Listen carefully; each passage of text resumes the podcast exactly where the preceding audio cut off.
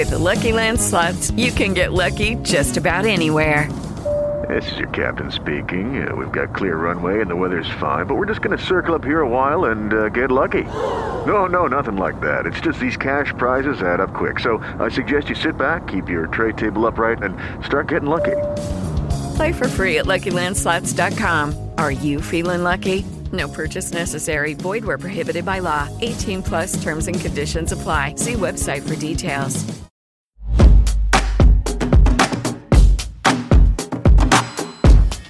¿Qué hostias pasa en el mundo? Aquí, en los Finpics. Take lithium or take rare earth metals. They are vital for our green and digital transition. No wind turbine, no solar panel without these raw materials. The demand for them will exponentially increase, that's for sure. That is good news, first of all, because it shows that the green transition is progressing. That's good. The not so good news is one country dominates the whole global market, and that's China. So, in addition, these resources should always be extracted in a responsible way. That should be our goal, both for the environment and for local communities. So, part of the solution is to step up our cooperation with like minded partners like Canada, like Chile, or like Australia, because together we can both secure the resources we need and promote a value based approach to the extraction of raw materials. We must mobilize our collective power to shape global goods and the world of tomorrow. The war in Ukraine is not only a European war, it is a war for the future of the entire world. So Europe's horizon can only be the entire world. And I truly count on you to keep up the excellent work you're doing and to bring our voice and our values to all corners of the world. Long live Europe.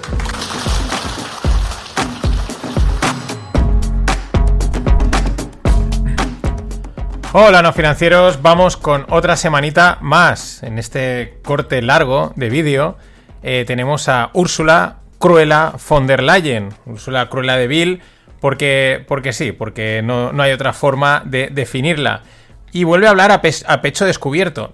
Ella intenta que no lo parezca, ¿no? Pero al final es que no le sale, o sea, intenta disimularlo tal, palabras muy bonitas, pero, pero no, que si tierras raras, China, Europa, la guerra de Ucrania, colectivo, etcétera, pero es que no le sale.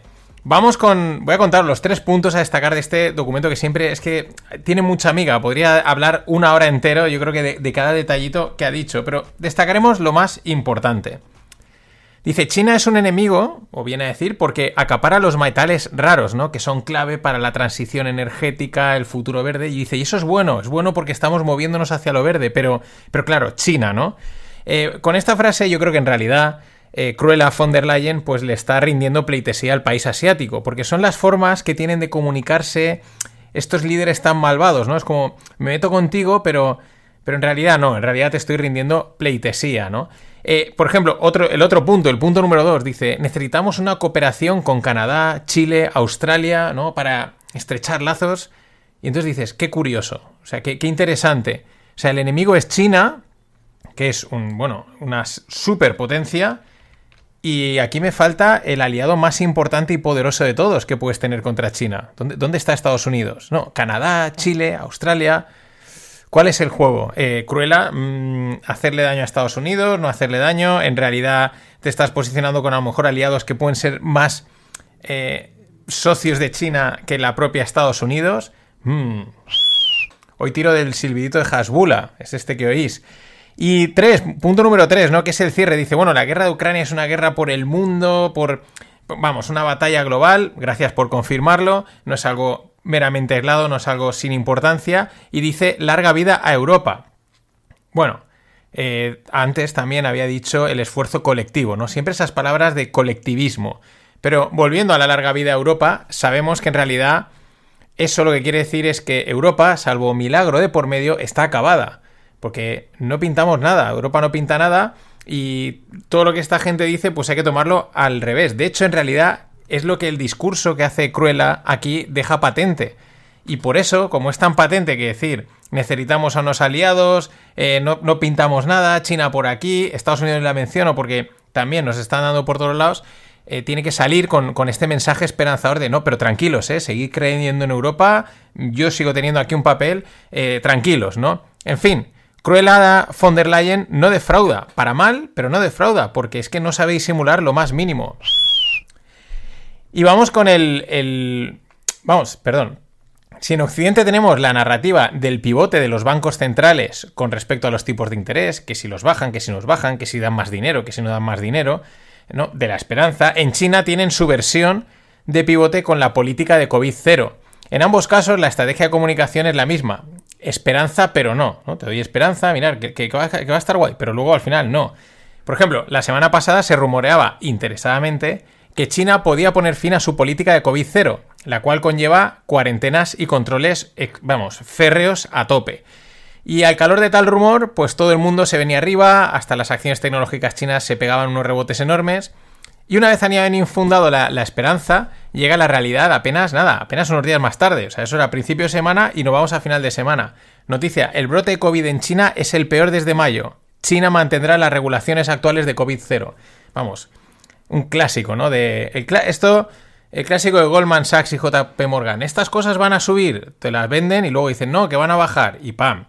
Lo peor es que al ser China, pues vete tú a saber cuánto es real y cuánto no. Por allí no, no, China dice, no, no hay ningún misterio. Oye, sal y di esto. Venga, ahora sal y di esto otro. Ya está. Aquí por lo menos en Occidente, aún yo creo que hay que trabajar un poquito más los datos, hay que preparar, hay que currárselo un poquito más. Y sobre el impacto de esa posible apertura china, en caso de producirse, pues tengo bastantes dudas, porque he leído a gente decir que si China reabre, se disparará la inflación. Y gente que dice lo contrario, por temas estos de logísticos, de que realmente producen más, etc. La verdad, no llego a tener claro cuál de los dos o, o en qué medida creo que un lado es más correcto que el otro. Unos dicen que si abre se dispara la inflación y que no les interesa, otros dicen lo contrario. Pero mientras, un ejemplo de repercusión es Apple, esperan menos, envío del, menos envíos del iPhone Pro y del Pro Max, y esto es debido a estas restricciones, en concreto las que han afectado a sus fábricas ubicadas en Zhengzhou, aunque creo que en realidad se dice Zhengzhou. Y en, en, el otro lado, o sea, es decir, ya sabemos, una, una de cal y una de arena, pues tenemos mmm, las exportaciones de coches en China, que crecieron un 51%. O sea, los chinos enviaron un, un montón de coches fuera, crecieron un 51%. Claro, esto podría ser un clásico de tu producto lo retengo, le pongo trabas y al mío le doy salida, que esto lo hacen todos.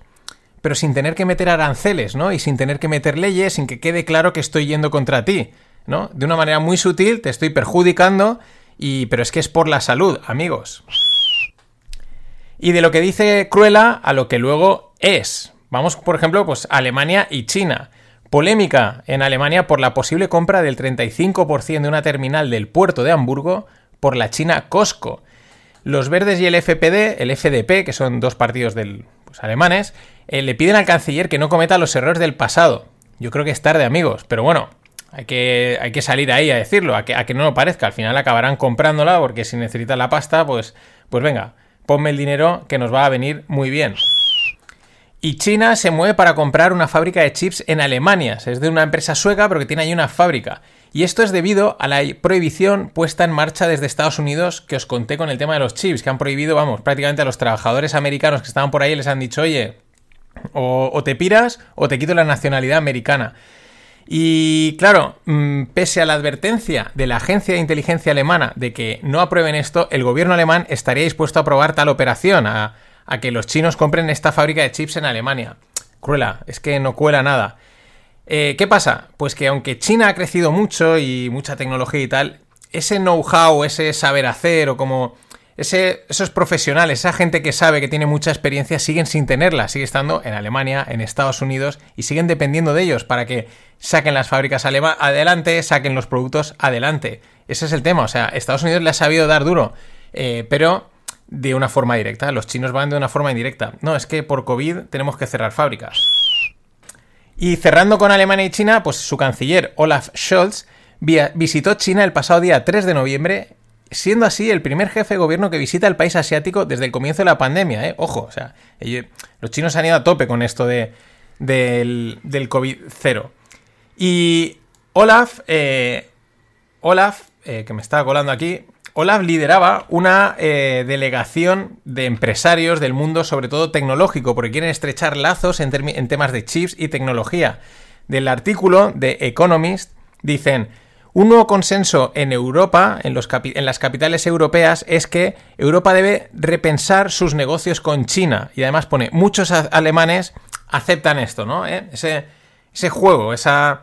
Bueno, mm, mal, bien, ¿no? Mm, venga, un poquito de mano izquierda, un poquito de mano derecha, pero en definitiva es el juego de esperanza, pero no. Eh, primero, por ejemplo, Cruella eh, von der Leyen vendiéndonos la necesidad de no depender de China e incluso presentándola como un enemigo, pero luego te viene Alemania, que en términos económicos es media Europa o más, y te viene, pues eso, eh, rindiendo prácticamente pleitesía a China. Ahí sí que ha entrado bien el, el de Hasbula. Eh, ya que estamos en Alemania eh, y con este vaivén de datos económicos que sale uno bueno, uno malo, que parece que todo se desploma, que parece que todo se reactiva, la producción industrial de Alemania ha rebotado un 0,6% respecto al mes pasado. O sea, respecto a. Entre, perdón, un 0,6% en septiembre respecto a agosto, cuando en agosto venía de caer un 1,2%. ¿Esto cómo queda? Pues lo comido por lo servido. Digamos que el crecimiento industrial, de producción industrial, se queda estancado. Pero poner, poner en contexto, que es lo interesante siempre, la producción industrial alemana está a niveles de 2007, mientras que el PIB ha crecido un 17% respecto a ese año. Es decir, tiene la misma producción industrial que en 2007, pero tiene más PIB. Qué claro se ve así la caída de la industrialización que hemos sufrido en estos 15 años. Bueno, si Alemania ha sufrido esa caída, imaginaros España, ¿no? La caída de la industrialización en esos 15 años frente al auge de servicios y tecnología, ¿no? Que que mm, facturan pasta, pero no necesitan eh, pues, industria. Y un claro clásico de, no se podía saber. Hablando de Alemania, hablemos de comunismo. Uy, perdón, quiero decir, hablando de China, hablemos de comunismo.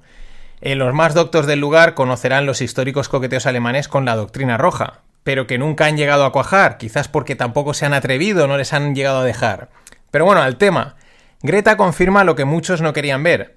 Es como cuando partidos con lemas comunistas dicen que son demócratas. Pues lo mismo. Vinagreta Thunberg admite que su objetivo ahora es derrocar el sistema capitalista por completo, ya que es el culpable del imperialismo, la opresión, el genocidio, el racismo, la extracción opresiva y porque no le han dejado decir más palabras. En fin, es el culpable de todo.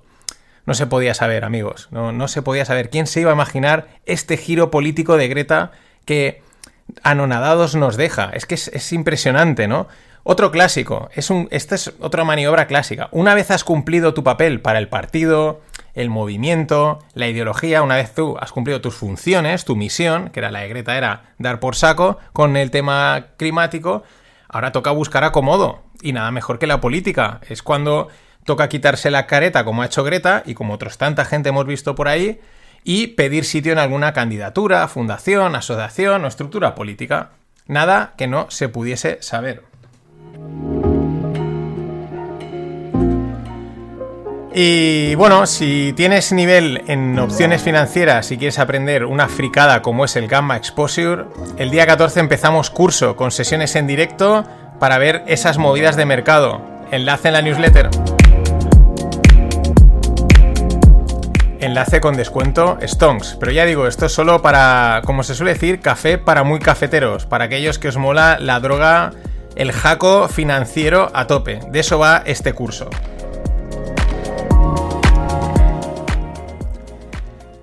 Y en la lupa de hoy, pues ya sabes que aquí en los FinPix uno de los focos, si no el foco, es la narrativa, el mensaje, la comunicación, ¿no? Que hacen los políticos, los líderes, las instituciones y los grandes nombres, los JP Morgan, los Dalio, etcétera, toda esta gente, ¿no? Porque al final es la única es una ventajita que podemos tener, bueno, más que ventaja es información. Si sabemos desgranar lo que en realidad están diciendo, no lo que dicen, sino lo que en realidad están diciendo, pues entonces estamos preparados. Podemos estar, tener una pequeña, no ventaja, tener una pequeña pista de por dónde van los tiros. porque no olvidemos que el objetivo es siempre engañarnos o al menos despistarnos. Esto es, vamos, de, de manual, ¿no? Entonces, igual que con Greta, China o con Cruella von der Leyen, tarde o pronto acaban confirmando nuestras sospechas, con algún mensaje, con alguna cosita, dices, mira, pues aquello que nos parecía, ahora ha sido, ¿no? Como lo de Greta, pintaba, olía, se veía venir, y al final, pues así ha sido. Preparando esta, este post, este, este, este podcast, pues daba con la siguiente noticia. Eh, Xi Jinping va a visitar Arabia Saudí acorde a la reorganización global. Vale, una visita de Xi a Arabia en este momento pues puede ser muy significativa en todos los aspectos, tanto como imagen, mensaje, como lo que puedan pactar, etc. Pero sin embargo a mí lo que me ha llamado la atención es otra, es otra cosa, es la expresión reorganización global o en inglés Global Reshuffling, que es la que he visto, digo, ¿y esto de reshuffling qué es? Reorganización global. Y es entonces cuando pienso, ¿lo hueles? Es, que es el olor de la propaganda global comunista. Es que es, huele, ¿no? O sea, es, como el olor a café por la mañana. Aquí siempre me acuerdo de la escena de Apocalypse Now eh, del coronel Kilgore, eh, cuando dice I like the smell of napalm in the morning. ¿no? Pues es la misma sensación cuando aparece una de estas. Y es que la propaganda es así, y sabemos quiénes, la quiénes manejan la propaganda a la perfección, de hecho solo lo hacen unos. Se trata de ir modificando las palabras, que no paren de sonar a nuevas y a esperanzadoras, pero que en el fondo signifiquen lo mismo, o sea, el mensaje no varía.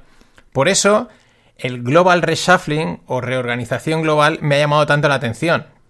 La expresión nuevo orden mundial que hemos oído hasta la saciedad debe de estar necesitada de un descanso comunicativo o quizás ya está como muy descontada, ya no impacta, ya no llama tanto la atención. Y entonces ahora toca Global Reshuffling, que es lo mismo, pero suena más soft, ¿no? Y aparte despierta como más interés porque es como, hmm, ¿y cómo va a ser la reorganización?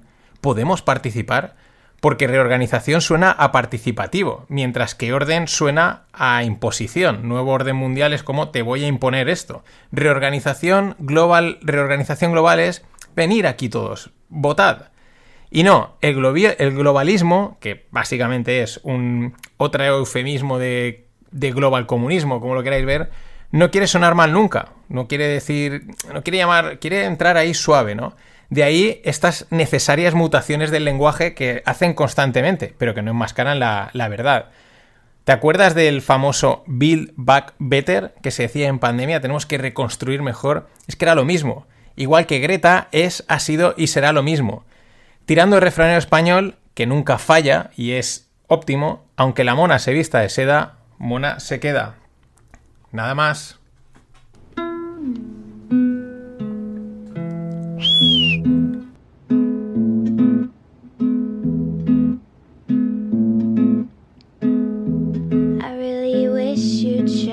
Fuck up.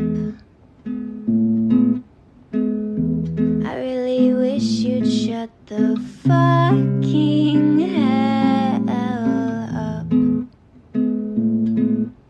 Shut up. Shut up.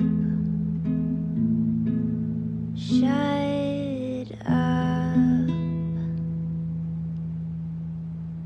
You fucking psychopaths. Ah, comment ça va Président. Très bien Vous allez bien Ah Oui, très bien. Alors, comment ça va chez vous Comment le va ¿Cómo está la cosa por allá bah, Très bien, excellent. Bah, chaque jour de mieux. Cuando nos visita Alors, quand est-ce ah. que nous rendre visite Il faut qu'on arrive à trouver maintenant un chemin. Bueno, hay que conseguir un camino. Alberto que me da Très bien. Sí. Me parece muy bien. Él me dice, sí, sí. Tenemos buenos amigos en común. Nous avons de très bons amis en commun. Exactement. Et là maintenant, le, le, le continent est en train de se recomposer. continente se está recomponiendo. Et donc, euh, il y a un chemin à trouver. Il y a un camino tiene que jugar un papel ahí bah, La France a joué un, un rôle positif dans tout ça. On essaie. Estamos tratando. Et moi, je serais, heureux qu'on puisse se parler plus longuement. Pero me encantaría que pudiéramos hablar un poco más. Et qu'on puisse engager un travail bilatéral. Y que pudiéramos comenzar un trabajo bilateral. pays, que sea útil para el país y la región. A la orden. Ben, nous sommes toujours à Por votre allá para la conferencia que tiene, Pour la va conférence que un vous enviado. allez avoir, Juan il y Rodríguez. aura une- un envoyé, monsieur puedes hablar Rodríguez, confianza. con él avec puedes hablar. Confianza absoluta. Monsieur Rodriguez Sí. Président.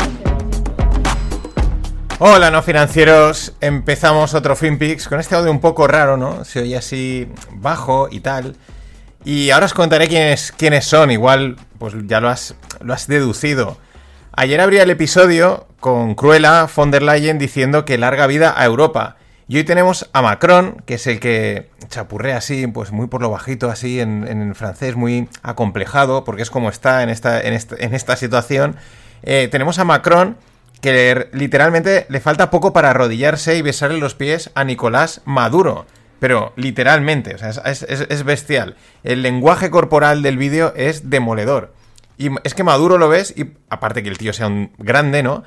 Eh, físicamente, eh, Maduro parece que sea el presidente de los Estados Unidos. El tío está ahí firme, plantado, sonriendo, mirando con seguridad, con superioridad, riéndose, ¿no? Ahí le dice a la orden, ¿no? Es como aquí, soy la estrella, el que está mandando soy yo.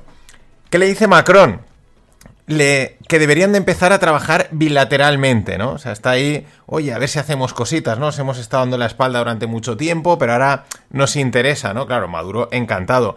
Pero es cuando ahí quizás, quizás se ha oído, ¿no? Que Maduro le dice a la orden, ¿no? Le, contesta ahí.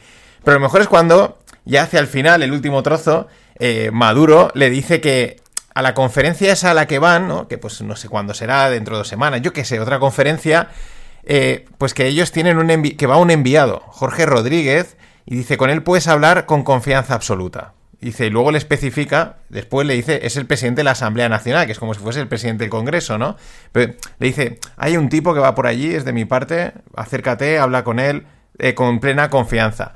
La verdad es que si veis el vídeo, lo tenéis en la newsletter, eh, las formas es de auténtico cártel de actividades ilícitas, eh, siendo así suave, eh, muy suave. Vamos, es que es la típica escena de, de película o de serie de este tipo, ¿no? De, de, mafiosos. En plan, mira, tu contacto en la frontera es Jorge Rodríguez, preséntate, entrégale este sobre y él te llevará con los tuyos, ¿no? O él te dará la mercancía, ¿no? Mm, es mi persona de contacto en esa zona conflictiva. Así es, porque así es Maduro y así es como funcionan allí. Pero el vídeo es espectacular. Y finalmente, en el último trozo del vídeo, Macron se emplaza a llamarle, ¿no? Como, bueno, ya te llamaré, ¿no? Ya hablamos. Esta es la, otra escena que me viene a la mente, es una de los Simpson que junto con el refranero español, pues lo abarcan todo, eso ya lo sabemos. Con los Simpson y el refranero español, tú, eh, vamos, tienes para, para todo, para, para ejemplificar todo. Eh, es la escena cuando el régimen cubano está agonizando, ¿no? Y, aparece el señor Barnes y Smithers y Homer con el billete del trillón de dólares. Camarada, nuestra nación está en la ruin ruina. No tenemos más opción que abandonar el comunismo. Lo sé, lo sé, pero sabíamos desde el principio que esto no funcionaría. Llamaré a Washington y les diré que ellos ganan. Pero, camarada, los gringos trataron de asesinarlo. Ah, no son tan malos. Incluso le han puesto mi nombre a una calle en San Francisco. ¿Llena de qué? Presidente, vienen tres hombres a verlo. Dicen ser portadores de un trillón de dólares. ¡Ay, caraja! De modo que la isla no está en venta, ¿eh? Mala suerte. Pero al menos os permitirá vivir en su paraíso socialista. ¿Se refiere a Cuba? Exacto. Solo pedimos trato preferencial debido a mi fabulosa fortuna. ¿Puedo verlo? con los ojos, no con las... Bueno, con esta gran escena es el otro ejemplo, ¿no? Eh, el paraíso de Cuba está agonizando y aparecen estos y le dan el trillón de dólares. Y esto es muy parecido, ¿no? Venezuela lleva agonizando años y ahora de repente aparece esta situación geopolítica y empiezan a plegarse todos a los pies de, de Venezuela por la, por la cuenta que les trae. Bueno, eh, pues Castro le virla el trillón de dólares y larga vida a Europa, perdón, quiero decir, a Cuba. Seguimos con Hasbula. Bueno, este encuentro entre Nicolás y Emanuel se ha producido en el COP27, que se está celebrando en Egipto. Ya sabes, el COP este es el encuentro de las Naciones Unidas para salvar el planeta gracias a la Agenda Verde. En fin, un derroche de vuelos en jet privado y coches de lujo y escolta incluida. Pero tranquilos, o sea, podemos estar tranquilos españoles porque nosotros estamos a la vanguardia de esta turra verde. España lanza la Alianza Internacional para la Resiliencia ante la Sequía y reitera su compromiso absoluto con la agenda contra la emergencia climática. No se puede buscar un titular más largo, ¿no? Pero Alianza Internacional para la Resiliencia ante la Sequía.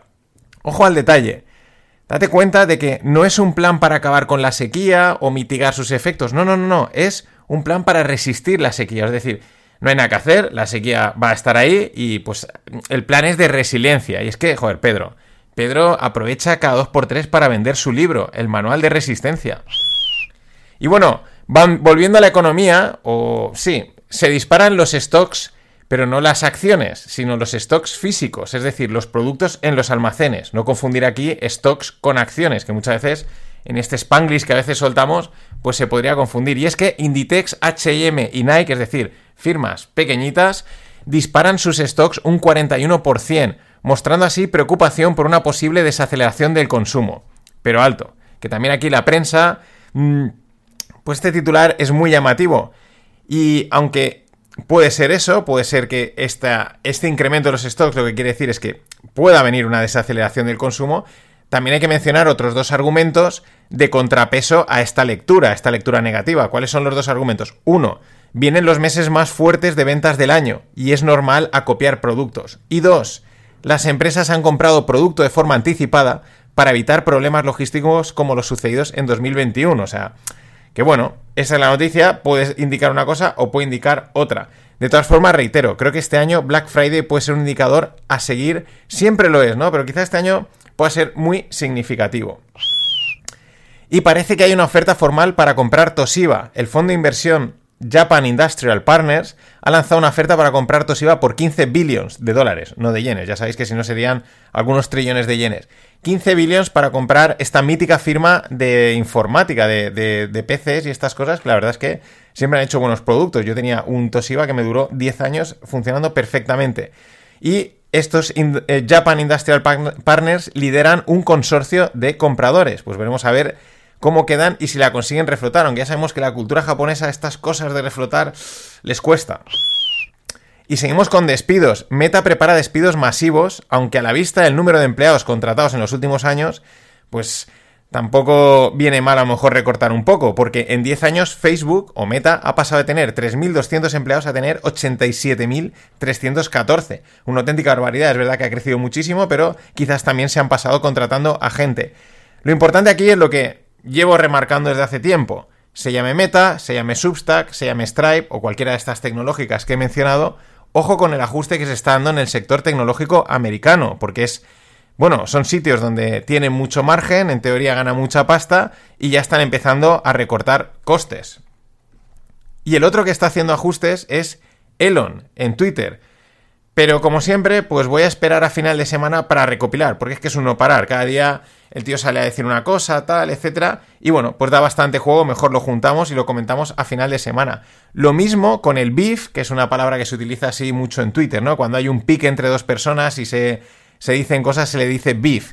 El beef que tienen entre CZ, que es el CEO y fundador de Binance, y SBF, que es Sam Bankman Fried el, de, el fundador de FTX, ¿no? Dos de los grandes exchanges de cripto. Bueno, hay un lío montado enorme, un lío que se dijo uno, dijo te quito esto, te quito el otro y ahora parece que Binance va a comprar FTX, en fin, lo mismo con Twitter. Vamos a esperar, vamos a esperar, vamos a esperar a ver cómo evoluciona en estos días, porque cada minuto va saliendo algo, y hacia final de semana recopilamos y contamos estas movidas de Elon, de Twitter, de Binance, de FTX y toda la historia. Y para cerrar esta primera parte, bueno, la lotería, el Powerball, que se ve que es una lotería americana, ya está en 1.900 millones de dólares de bote. El otro día, cuando guardé la noticia, estaba en 1,6 billions, en 1.600 millones, y nada, en dos días no ha salido y ahora sube a 1.900 millones. En la newsletter tenéis el enlace donde cuentan el viaje que mete Hacienda, o sea, te deja casi con la mitad estando ahí en Estados Unidos. Imagínate.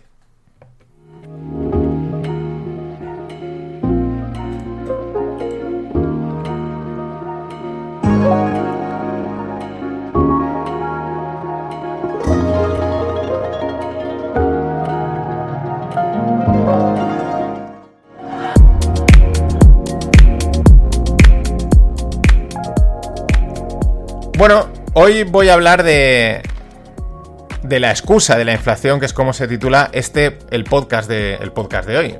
Hoy, hoy, hoy. En fin, la semana pasada, a raíz de unas declaraciones de nuestra amiga Lagarde, eh, no confundir con von der son muy parecidas y son igual de tenebrosas, pero no confundirlas, pero están en el mismo, en el mismo pastel. Pero unas declaraciones de Lagarde me, daba cuenta de que, de, que la inflación es la excusa, y lo es siempre, tanto si sube como si baja. Es el argumento de peso que tienen en los bancos centrales y en estas instituciones y este tipo de político-económicos como pueden ser Lagarde, es el argumento pues para hacer, deshacer y desvirtuar todo prácticamente a su antojo. Eh, las declaraciones eran las siguientes. Decía Cristina Lagarde, la recesión no será suficiente para domar la inflación.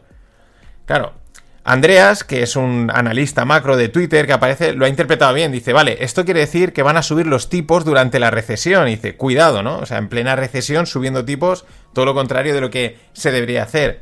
Pero es que vamos a analizar el círculo virtuoso que es este de tipos, inflación, recesión, porque es bastante divertido, entiéndase lo de divertido. O sea, primero sube la inflación y sube, y sube, y sube. Y entonces dicen, oye, vamos a subir tipos. Bueno, Estados Unidos, en Europa un poquito más lentos. Pero bueno, venga, vamos a subir ya tipos. Y entonces empiezan a avisar que quizás las subidas de tipos no son suficientes para frenar la inflación. Es decir, nosotros estamos subiendo los tipos, pero para frenar la inflación, pero, pero igual no lo conseguimos, ¿eh?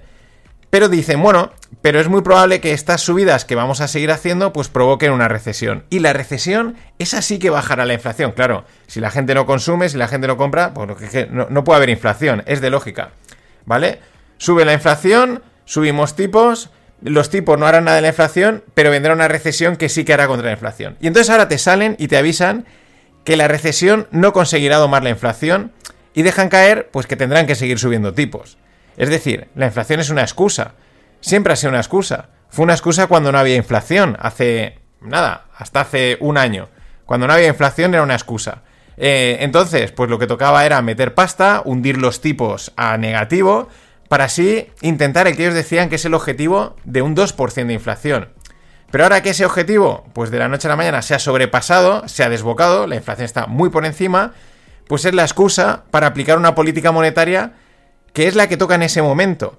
Y cuando digo que toca no es por la inflación, no es porque como hay inflación hay que subir tipos, que es lo que todos estamos pensando, o es con lo que nos engañan, no. Es, es lo que nos hacen creer, no. Toca porque esto va de que ahora toca intervenir la economía de esta manera, con excusas que todo el mundo, pues evidentemente compra, ¿no?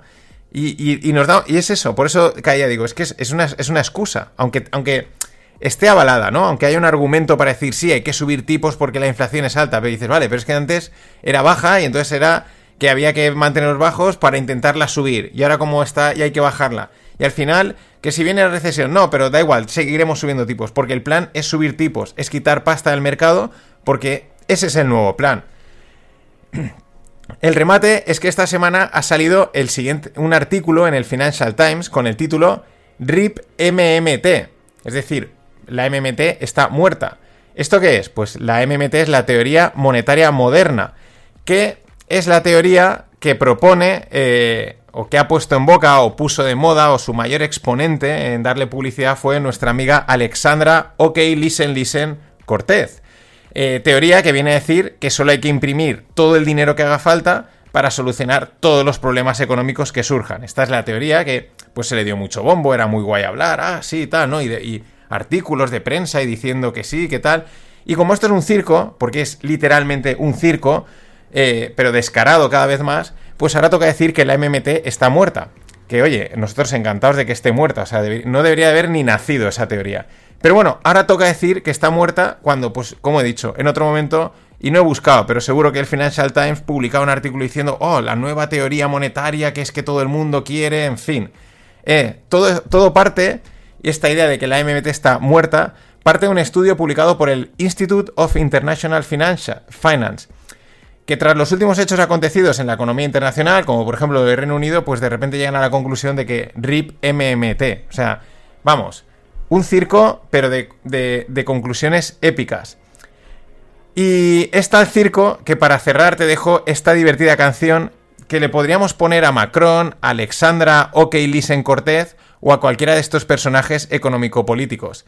Es una canción que le han, le han sacado a un polémico periodista español, pero que mola muchísimo. Nada más, pasadlo bien.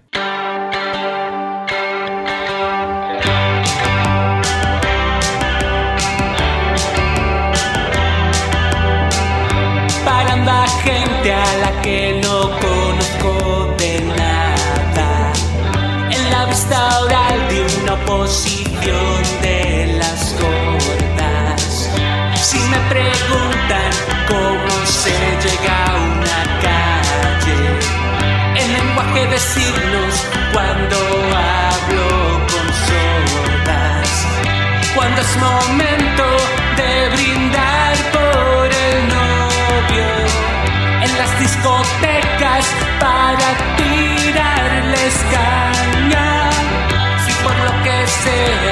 Tengo que abrir la boca, cito la mejor frase jamás dicha en España. Me recuerdas a mí cuando era gilipollas. Me recuerdas a mí cuando era gilipollas. Me recuerdas a mí cuando era gilipollas.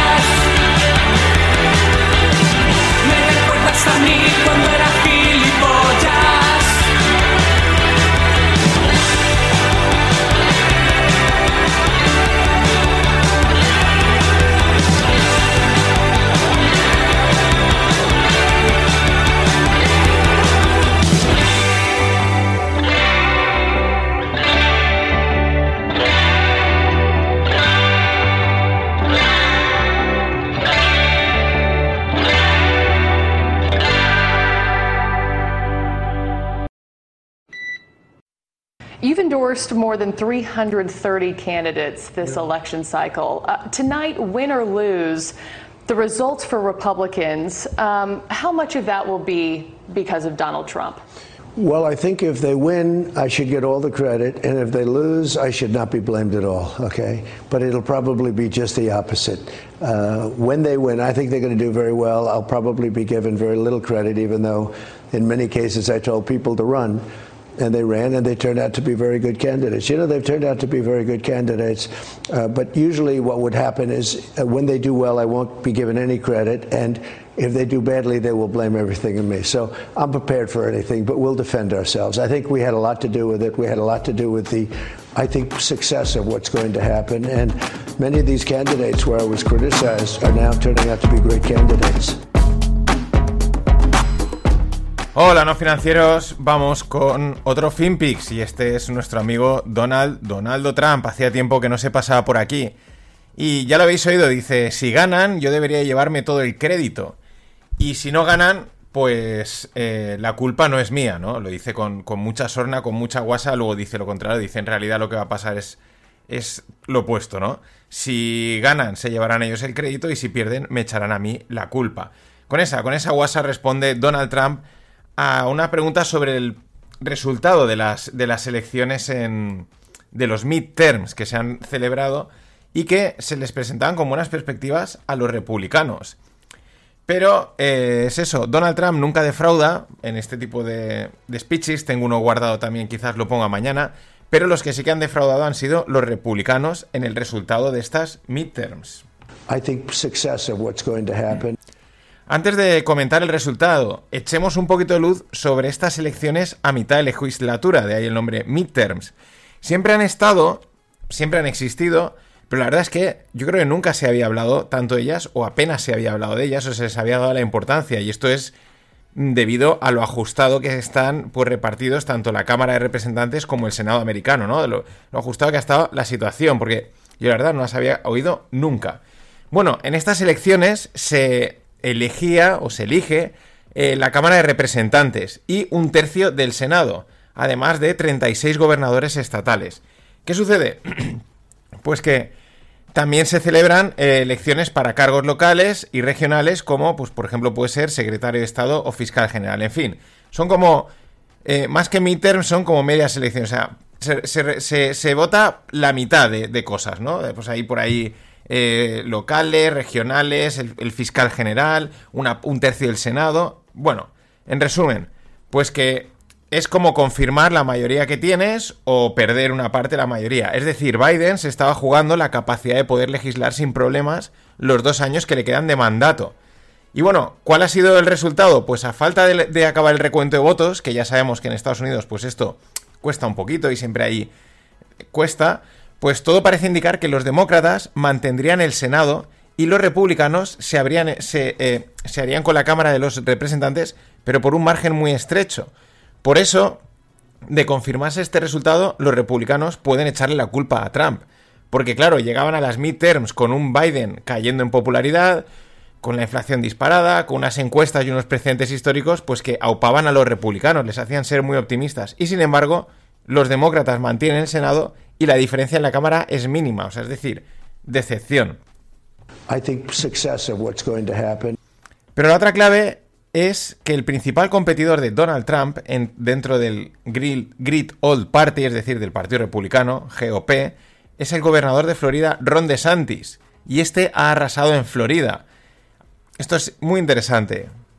Aquí Trump tiene un duro rival, porque DeSantis sabe jugar muy bien con mensajes de escalado, polémicos, en fin, que son los que te dan popularidad y portadas. Así que ahí le ha salido un hueso duro al amigo Donald. Y seguimos con Biden y nos metemos en energía, pues aprovechando, como ya comenté ayer, que se está celebrando el COP27 en Egipto.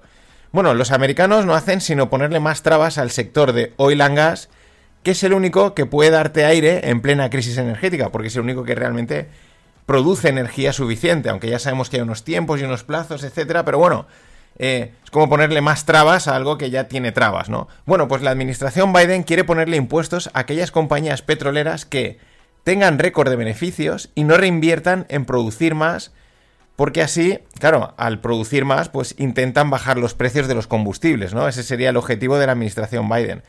Esto seguro que funciona, o sea, no tengo ninguna duda. En fin, esto va de meterse en terreno ajeno. Es un capitalismo muy curioso este que vivimos cada día que pasa.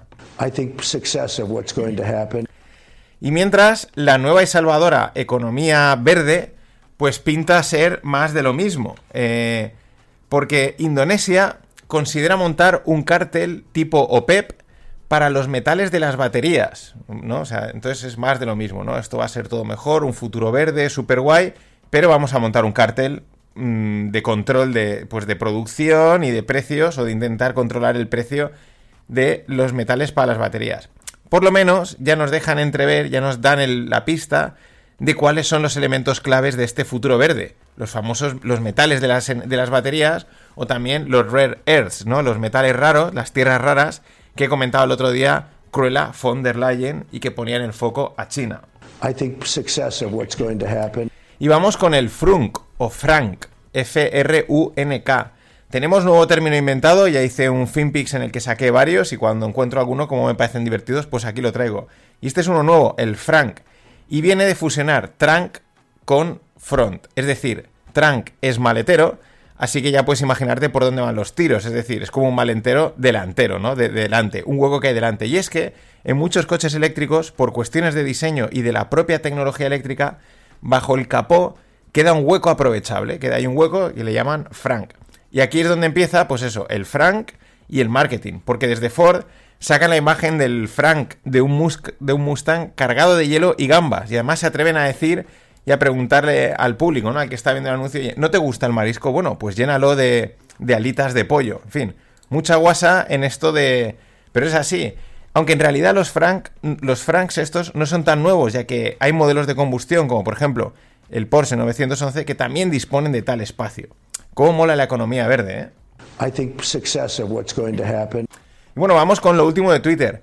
Elon retrasó hasta que pasaran estas midterms la puesta en marcha del polémico cheque azul por 8 dólares al mes. Así que ya está disponible para... Además ya lo podrás ver en algunas cuentas, sobre todo importantes, como Bloomberg y tal, llevan ahí ya un doble check. Se me estaba yendo la voz.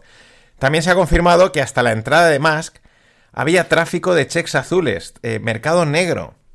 Por 15.000 dólares había empleados de Twitter que conseguían el check y pues aquellos que lo pagaban, ¿no? En fin, un mercado negro por, por tener esa validación que para gente de, de, pues de nombre era importante. el tema es que Elon siempre sabe algo más, por eso, aunque a primeras no sepamos por dónde van sus tiros, porque decimos, hostia, este ahora por dónde sale, eh, ya sabemos que no hay puntada sin hilo, y este es otro ejemplo. De todas maneras, luego en la lupa voy a analizar su entrevista en la Baron Conference, que dice cosas muy interesantes. Y mientras Jack Dorsey, el anterior CEO y el fundador de Twitter, alias también Jack Dorsey, el más hippie del lugar, es el tío, vamos, o sea, eh, mega hippie, sigue haciéndolo muy bien con Block, que es su empresa, es la, renombrada Square Block, que ahora es de pagos. Y la verdad es que, un ejemplo, los ingresos han crecido un 17% y el, y el beneficio bruto un 38% respecto al año pasado, en plena caída o tensión en las tecnológicas que cada vez están reportando cada vez menores ingresos, etcétera, pues la verdad es que es un auténtico éxito el de Jack. Y rematando con las tecnológicas, pues eh, ayer justo, una vez grabado el podcast, di con una lista de los despidos que han habido en las principales empresas tecnológicas. Primero, se confirman, eh, Meta, Facebook va a despedir a 11.000 personas, un 13% de los empleados. Y solo este mes el porcentaje de empleados despedidos es el siguiente. En Twitter el 50%. Pero bueno, este no cuenta porque ya sabemos cómo va Facebook. Robinhood, la app de trading, 23%. Intel, un 20%. Snapchat, otro 20%. Coinbase, un 18%. Stripe, un 14%. Lyft, que es un Uber americano, 13%. Shopify, un 10%. Apple y Amazon de momento simplemente tienen congeladas las contrataciones.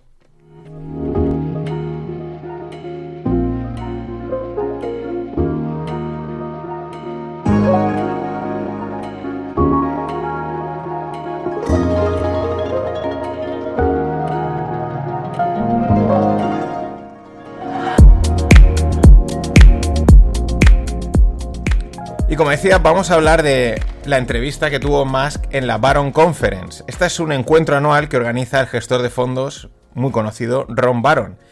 Y como inversor que es en Twitter, pues cogió y llevó a Elon para charlar, ¿no? Y durante la casi una hora que dura la entrevista, pues tocan todos los temas en los que está metido Musk, que son muchos, pero uno de ellos es Twitter. Como siempre, Elon ha dicho cosas muy interesantes que confirman las sospechas del futuro de Twitter, ¿no? De hacia dónde quiere él llevar a Twitter, aunque reconoce que es que no es fácil, que es un reto. Eh, empezando cuando Baron, eh, Ron Baron le pregunta, eh, le dice, oye, vamos a hablar de Twitter, pues Elon con mucha guasa le dice, what possibly could go wrong, ¿no? ¿Qué puede salir mal, ¿no? El mismo riéndose del, del jaleo que es Twitter. Pero bueno, vamos a ver los comentarios destacados. Con Twitter Blue, es decir, con los 8 dólares al mes, según Musk, no solo vas a recibir la verificación famosa, sino que además te va a permitir incrustar vídeo de larga duración, podcast, texto de largo formato, etc. Eh, también se va a remunerar a los creadores de contenido, repartiendo ingresos al estilo YouTube, ¿no? Con estas dos medidas, pues se confirma que pretende que Twitter sea más que una red social. eh, además que sea pues un albergue de contenido en todos los formatos, ¿no? Una app de contenido, de, de comentar, de debatir, etc. Los usuarios con check, con el check azul este, tendrán más visibilidad y prioridad. O mejor dicho, si no tienes el check, prácticamente no se te va a ver. Se te va a relegar en los comentarios, en los likes, en, aparecer. Y aquí Musk utiliza el símil de la página de búsquedas de Google. Dice que ahí eh, las páginas malas, las de estafas, etcétera, simplemente van al final, ¿no? Van a las últimas páginas que nadie visita. Es decir, no desaparecen, porque a lo mejor es imposible pelear contra ellas, pero simplemente van quien va a las últimas páginas. De hecho, eh, hace la siguiente broma. ¿Cuál es el mejor sitio para esconder un cadáver? Dice la segunda página de búsquedas de Google. Dice, ¿por qué? Dice, pues porque nadie va allí, nadie llega a ellas, ¿no? Y esta es un poco el, de momento la forma que tiene para intentar atajar este tema de los spams, los bots, las páginas falsas, etcétera. ¿Cuál es el precio a pagar? Que es que el que no tenga check no va, no va a aparecer, va a estar pues como ahí simplemente observando, pero no va a poder, pues si quiere participar o, o que se le vea o que se le mencione. Eh, también afirma que no han modificado las políticas de moderación. Tiraron a la villaya esta, que era la encargada, pero que no las ha modificado y recomienda que no es buena idea mostrar una actitud de odio en Twitter, ¿no? También aquí un poco contradiciendo todo lo que se decía, Buah, aquí van a dejar que entre cualquiera, ¿qué tal? ¿No? Él mismo comenta que han tenido varios ataques de, pues de mensajes de odio y los han, los han capado y los han tapado, ¿no? Pero eso no quita que no se pueda abrir más la mano para un discurso más libre, ¿no? Reconoce que es un reto combatir el contenido malo, ya lo he dicho, cuentas falsas, spam, bots, etc. Claro, hace el número, dice, al introducir estos 8 dólares por cuenta, pues tener 100 bots te cuesta 800 dólares al mes, es decir, ya no es rentable, y por, ni rentable ni sencillo, ¿no? Esa es una medida, tiene su sentido. También cree que debe de, combatirlo por dos razones, porque si no al final los usuarios pierden interés en la red, se acaban largando, y los propios anunciantes dicen, yo no quiero pagar por estar en una red que está llena de, de mierda, por así decirlo. Entre líneas, Musk reconoce que Twitter es un reto. Lo dice ahí muy sutilmente, pero que es un verdadero reto. Pues primero atajar todo este el tema de los bots, de los spams, de las cuentas falsas. Luego eh, crear un, el tema de la moderación. Cómo crear que cualquiera persona pueda hablar, pero al mismo tiempo hay que moderar. Es un verdadero reto. Pero al mismo tiempo piensa y está convencido que puede ser una de las mayores compañías del mundo. Bueno, aquí Cathy Wood estará encantada de esta frase porque ella ya con eso capta inversores, ¿no? Pero lo cree, lo cree y la verdad es que lo que él tiene en mente, pues pinta eso, ¿no? Si es una super aplicación de contenido, de red social, etcétera, pues eso, si debe de ser una de las compañías más grandes del mundo. También se plantea el objetivo, es un objetivo como muy muy grande, ¿no? Pero que sea, ya lo, ya lo mencionamos, Digital Town Square, ¿no? Una, una, una, plaza de pueblo, ¿no? Un lugar de encuentro digital, porque él dice que el 80% de los americanos y de la gente del mundo eh, no está en Twitter y él quiere un espacio de opinión, de debate libre, que invite a todos a participar, a ir ahí, ¿no? A, a charlar, lo cual es bastante, pues, eh, mm, es un objetivo muy alto, ¿no?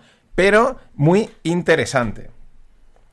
Para mí, Musk aquí demuestra varias cosas, ¿no? O me confirma bastantes cosas. Uno, ya lo he dicho, quiere hacer de Twitter la red social por antonomasia. La verdad, si lo pensamos, conociendo las fortalezas y debilidades de todas las redes, porque ninguna es perfecta, ni Facebook, ni YouTube, ni Instagram, ni ninguna, pues esas fortalezas y debilidades ya las conoce. Las redes sociales como concepto ya está consolidado, ya se saben, ya se sabe qué pueden ofrecer y qué no pueden ofrecer. Y también se sabe qué esperan los usuarios y qué no esperan, qué, necesidades les puede dar una red y qué no, qué van a pedirle a una red y qué no le van a pedir a una, red. Es, decir, todo ese panorama ahora está muy definido, ¿no? Están muy consolidadas en todos los aspectos. Entonces, claro, a partir de ahí, intentar crear la meta red o la mejor red, pues tiene bastante, eh, tiene bastante lógica. Y más si partes de una red con una base de usuarios muy involucrados y ya creada. Yo creo que por ahí es por donde va más, a por esa super aplicación que lo permita todo, debatir, compartir, compartir contenido, pagar, monetizar, etc. La segunda cosa es que esa idea de super aplicación, junto al concepto de Digital Town Square, a mí me da a pensar que su metaverso empieza con Twitter, el metaverso de Musk. Pero claro, Elon es muy listo y no va a decir que va a montar un metaverso, porque entonces te caen ya más palos que a ninguno. Pero es a lo que suena. Digital Town Square, él dice, voy a, su metaverso parte de Twitter. Y por último, súper interesante, hay un momento en el que Ron Baron le dice que cuando Ron Baron fue a entrevistarse con, con Elon, pues para, para ver si invertían en sus empresas y ese tipo de, de entrevistas que hacen los inversores, pues que, bueno, que le convenció, que Elon le convenció y que él cree, esto lo dice Ron Baron, eh, que es como la imagen es el futuro del país. You are the future of our country. Y esto es muy interesante porque cuadra bastante, ¿no? Desde hace bastante tiempo parece que Musk tiene carta blanca para absolutamente todo en Estados Unidos. Puede comprar la empresa que le, dé la gana, puede salir y meterse con la SEC, puede hacer lo que quiera. Parece que sí, que este, se, le haya elegido como el adalid, ¿no? La, punta de lanza de esos Estados Unidos que deben de ser salvados, porque es lo que al mismo tiempo se comenta, ¿no? Y él va dándole a todo y también en busca de crear esas superempresas que no nos olvidemos, uno de los objetivos principales es competir con China. En fin, nada más. Hasta mañana. All right, thank you all.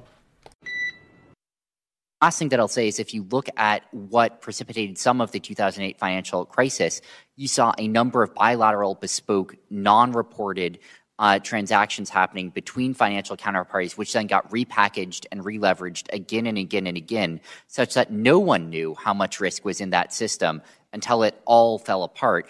If you compare that to what happens on FTX or other major cryptocurrency venues today, there is complete transparency about the full open interest. There is complete transparency about the positions that are held. There is a robust, robust, consistent risk framework applied, and we're excited to work with the CFTC on our uh, U.S. licensed and regulated venue um, to bring a lot of this. Uh, Hola, no financieros. Eh, vamos a cerrar la semana con un tema que no voy a poder tratarlo del todo. O sea, lo voy a tratar en todo lo que he podido, pero es que da para mucho. Este que oíais es Sam Bankman Fried, el CEO de FTX, y que esta era una comparecencia de hace unos meses ante las autoridades americanas. Y con todo el cuajo, con la cara de cemento pero de hormigón armado, asegura ante abogados, ante instituciones, una declaración oficial que en la crisis financiera del 2008 pues que no había transparencia, que los productos financieros estaban apalancados sobre apalancados, que se reempaquetaban y que bueno, pues que eso era pues lo que ya hemos contado, ¿no? Y que sin embargo, los crypto exchanges, las casas de intercambio de criptomonedas, como por ejemplo FTX, que es el segundo mayor del mundo, pues ahí hay completa transparencia, ¿no? Donde eh, se sabe perfectamente qué están haciendo, qué no están haciendo, los riesgos están controlados. En fin. Eh, vamos, perfecto aquí el sonidito de Silva, del silbido de Hasbula. Acojonante con todo lo que luego ha pasado, que a muchos no nos sorprende. O sea, esto, mm, esto mm, tarde o pronto ha sido FTX, podría haber sido cualquier otro. En cualquier caso, una vez más se cumple la regla que llevo comentando desde hace mucho tiempo. Todo lo que aseveran los Crypto Boys, o sea, todo, sus afirmaciones, sus mantras, sus análisis, todo lo que dicen, pues lo contrario. Pero además, de libro, ¿no? y este es otro caso. Llega y dice que está la transparencia controlada, que no hay riesgo, pues boom. Absolutamente lo contrario. Y es que esta semana la noticia ha sido la implosión de FTX el mayor exchange de cripto después de Binance. Está ubicado en las Bahamas. Todo empieza por un movimiento de Binance de la mano de su fundador CZ. Pero veamos, eh, vamos a ver paso a paso toda la movida acontecida hasta hoy. Los actores de la peli son SBF, es decir, Sam Backman Fried. Alguien lo apodó como, además con, con acierto, lo apodó como Sam Backman Fraud, de fraude. Y luego el CEO y fundador de FTX, que es el CEO y fundador de FTX. Y por otro lado tenemos a Chang Peng Zhao, alias CZ, que es el CEO y fundador de Binance. La historia empieza cuando eh, este pasado lunes CZ anunciaba en Twitter que iba a deshacerse de sus FTT tokens, es decir, los tokens de FTX.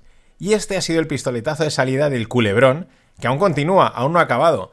Pero vamos más atrás, vamos un poquito más atrás para conocer cuándo empieza esta relación entre Binance y FTX o entre CZ y SBF. Bueno, Binance fue lanzado por CZ a mediados de 2017, allá en Hong Kong, China, en ese, bueno, en ese, en ese territorio.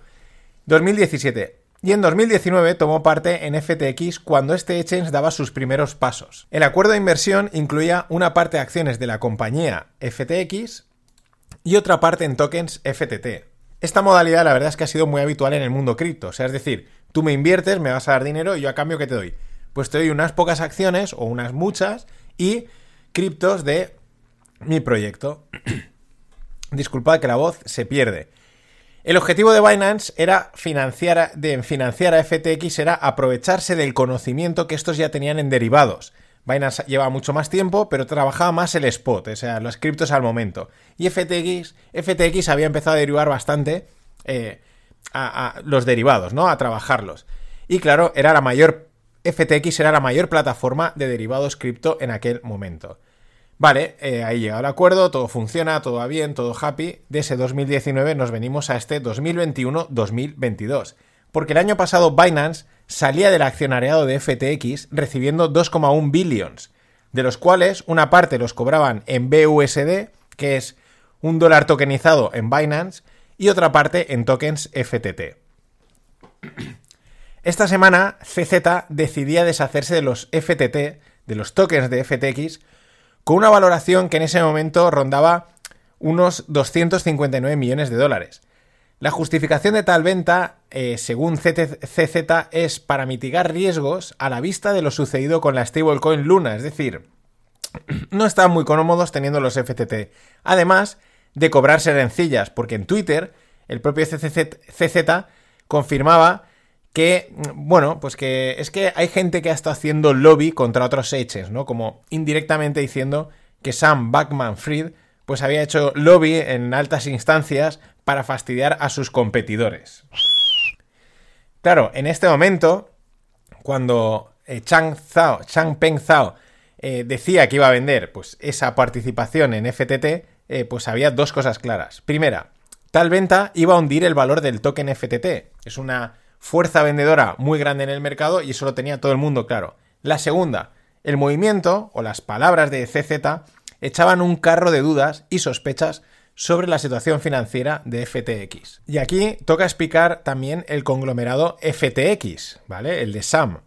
Eh, porque tenía montado, pues bueno, tenía montado tres cosas. Por un lado, el Echens, que es FTX. Por otro lado estaba FTX Ventures, que es un fondo de inversión en startups y en token, porque es que se habían permitido incluso comprar empresas, rescatar algún proyecto quebrado, en fin, vamos, un derroche de, de poderío.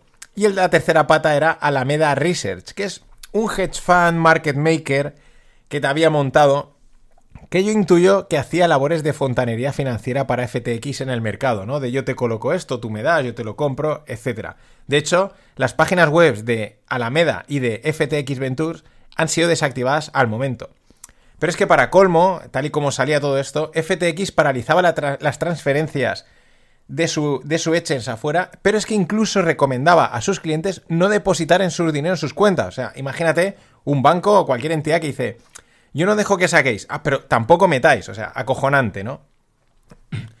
Como en el sector cripto siempre ha faltado experiencia y conocimiento de mercados y de finanzas, la CEO de Alameda, una tal Caroline, pues en el momento salía CZ a decir que iban a vender sus FTT, salía vía Twitter a decirle a, este a CZ, a Chang Zeng, a Chang Peng Zhao, que si quería vender sus FTT, Alameda estaría happily de comprárselos a 22, ¿no? Estaría encantadísima, ¿no? Claro, aquí todo el mundo dijo, mm, uno, esta tía que hace, dos, mm, tan happily seguro que no estás.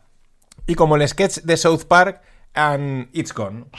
A partir de aquí, pues todo se dispara, los rumores, las noticias sin confirmar, etcétera ya nadie se cree la situación de FTX y se empieza a descontar el colapso. En primer lugar, sale la noticia de que FTX había contactado a Binance para que lo comprase, o mejor dicho, lo rescatase.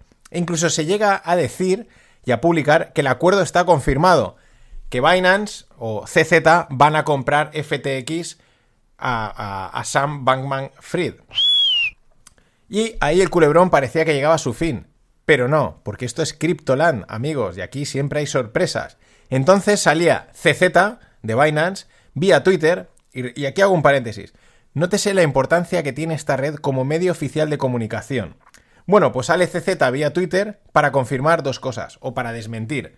Una, FTX les había contactado pidiendo ayuda porque tenían una rotura de liquidez significativa. Es decir, se confirmaba que que sí, que les habían llamado, que, el, eh, Sam había llamado a CZ para que les ayudase. Y también confirmaba CZ que en vías de proteger a los usuarios, Binance había firmado una oferta de compra no vinculante por el total de FTX y que en los próximos días harían la due diligence. Es decir, oye, sí, de momento no nos pillamos los dedos, queremos compraros totalmente para salvar a los usuarios, y, pero vamos a hacer los due diligence. Y aquí la verdad es que ya parecía que la jugada de, que era una jugada de ajedrez de Chang Peng Zhao, ¿no? De te tumbo tu valoración y aprovecho el dampeo, la caída, para comprar a precio risa. Es un movimiento clásico. Pero es que apenas un día más tarde, el mazazo. Binance se retiraba de la posible compra. Eh, anunciaban que no, que no iban a ir a por FTX, pero lo peor es la frase del comunicado oficial que emitía Binance. Decía, nuestra esperanza era ser capaces de dar soporte a los clientes de FTX para proveer liquidez, pero los problemas que tiene están fuera de nuestro control y habilidad para ayudar. En fin, no hace falta saber mucho para interpretar esta frase que sentencia a FTX, que en pocas palabras no solo genera más dudas, sino que prácticamente confirma que ahí no se quiere meter ni Cristo. Los rumores siguen y escalan en cuanto a posibles consecuencias penales, porque es que se habla de que Sam no habría utilizado los fondos captados de forma bien. Eh, habría cogido prácticamente 6 billones de, los fondos de sus clientes y los habría movido por ahí a su, como bien dicen, a su eh, teenage, a sus inversores eh, jóvenes, ¿no? De, de, Alameda, ¿no? A su grupito de coleguitas ahí en Alameda haciendo, pues probando cosas, ¿no? Los habría movido de forma no correcta, el dinero de los clientes depositado en FTX. Y en este es el punto en el que estamos hoy. Parece ser que Sam ha contactado con otros exchanges y firmas de Venture Capital, pero de momento no hay noticias de nadie interesado en rescatar tal muerto, porque es que el muerto tiene una pinta de peso pesado eh, difícil de levantar. De hecho, según el propio Sam, necesita 4 billions para permanecer solvente. un exchange con apenas 3 años de vida necesita 4 billions. Vamos con los inversores. La caída de un exchange cripto es algo porque, bueno, la parte cronológica llega hasta aquí. Ya digo, la semana que viene pues actualizaremos. En cuanto a los inversores, que es una cosa llamativa, ¿no? La caída de un exchange cripto es algo que deberíamos de esperar, incluso el colapso completo, por cómo es el sistema, por todo lo que hemos contado de Tether, de los apalancamientos, de la falta de cultura financiera, etcétera, ¿no? Es dinero falso sobre dinero falso y con apalancamiento. Pero es que lo duro es la lista de inversores que se subieron al carro y las cantidades que invirtieron y las valoraciones a las que invirtieron en FTX, porque iba a ser la leche, ¿no? Destacan nombres como SoftBank, Sequoia, Tiger Global o el Fondo de Pensiones de Ontario. Fondo de Pensiones de Profesores. ¿Qué, qué haces metiéndote ahí? Uno de los más destacados, o de lo más salsa rosa, es la pareja recientemente rota de Giselle Bunchen y Tom Brady. Eh, bueno, fueron portada, su apoyo a FTX, imagen de marca, pero es que se habla de que la inversión de estos dos, de Giselle y Tom Brady, habría, habría sido tan fuerte que podrían haber puesto en riesgo gran parte de su fortuna. Se habla de que podrían haber...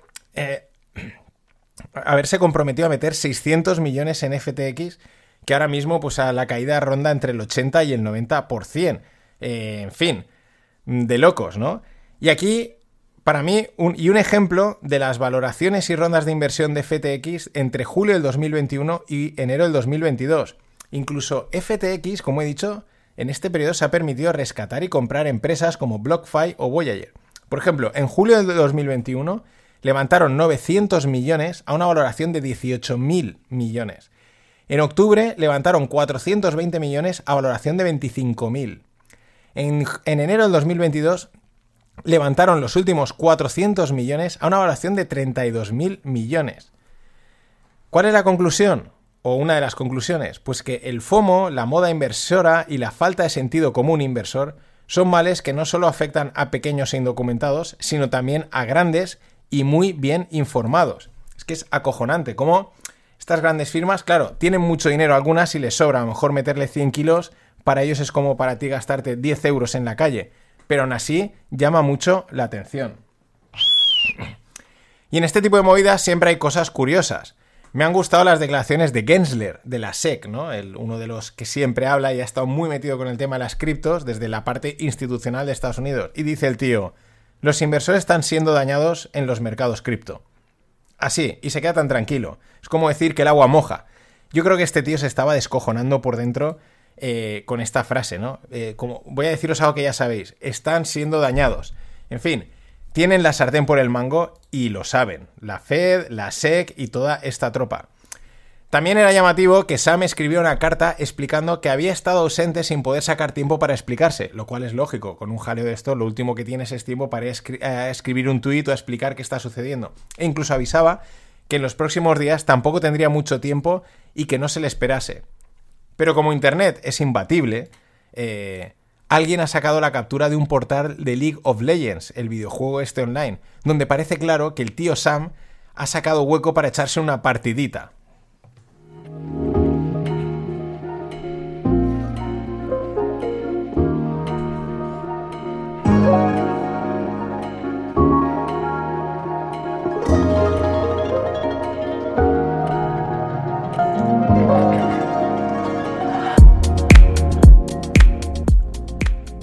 Y para cerrar hoy, pues vamos a ver posibles consecuencias ¿no? de, todo de, este, de esta movida de FTX a falta de que se acabe solucionar y de ver qué más arrastra, porque va a arrastrar cosas, ya se está hablando de Tether, dudas por aquí, dudas por allá, por al final, como se han salvado unos a otros y todos eran, parecen insolventes, pues es, tarde, es cuestión de tiempo que caigan uno detrás de otro. Ya digo, no sabemos las consecuencias más allá de la posible desaparición de FTX. Aunque hay quien habla que esto podría ser un momento Lehman para el sector cripto. Esa caída en cascada y de repente llega un actor en el que a nadie lo rescata porque ya no hay dinero, ya no hay fondos para rescatarlo y es la debacle. En ese caso, pues la onda expansiva sería demoledora. Y más en un sector sin regulación, tan joven y con unos cimientos tan endebles, porque el sector financiero pues lleva toda la vida y hay, ahí hay base. Pero esto, este apenas lleva tres años funcionando. La otra cuestión es el contagio al mundo real. Porque aunque muchas de las cantidades que se mueven y se mencionan en cripto son más falsas que falsas, no quita que haya otras cantidades de dinero, real, de dinero real que se han evaporado o se van a evaporar. Ya hemos visto varias. Aquí es donde hay un impacto real. Y vamos sumando a otras petadas dentro y fuera de cripto. Dentro, como fue la de hace poco Luna, o fuera, pues el hedge fund de Bill Juan, que volaron 20.000 kilos. Los primeros en llevarse este viaje, ya vemos, ya he mencionado, que son las firmas de Venture Capital. Y quizás esto afecte todavía más a sus ganas de desplegar capital, tanto en cripto como en startups. A mí me da la sensación que la cura de humildad, porque estaban muy subidos, que se van a llevar los Silicon Boys, los inversores tecnológicos, en los próximos meses, va a ser épica. Tan épica como este Ponzi cripto que se ha montado. O sea, que vamos, Vamos a ver hasta dónde llega. En fin, me parece que la semana que viene volveré porque esta implosión no ha hecho más que comenzar y está por ver qué se va a llevar por delante. Ya empiezan a salir, a saltar las alarmas por aquí, por allá y más si está todo tan conectado, encadenado, apalancado y sustentado en la auténtica nada. Así que nada más, pasadlo bien. Ladies and gentlemen, the weekend.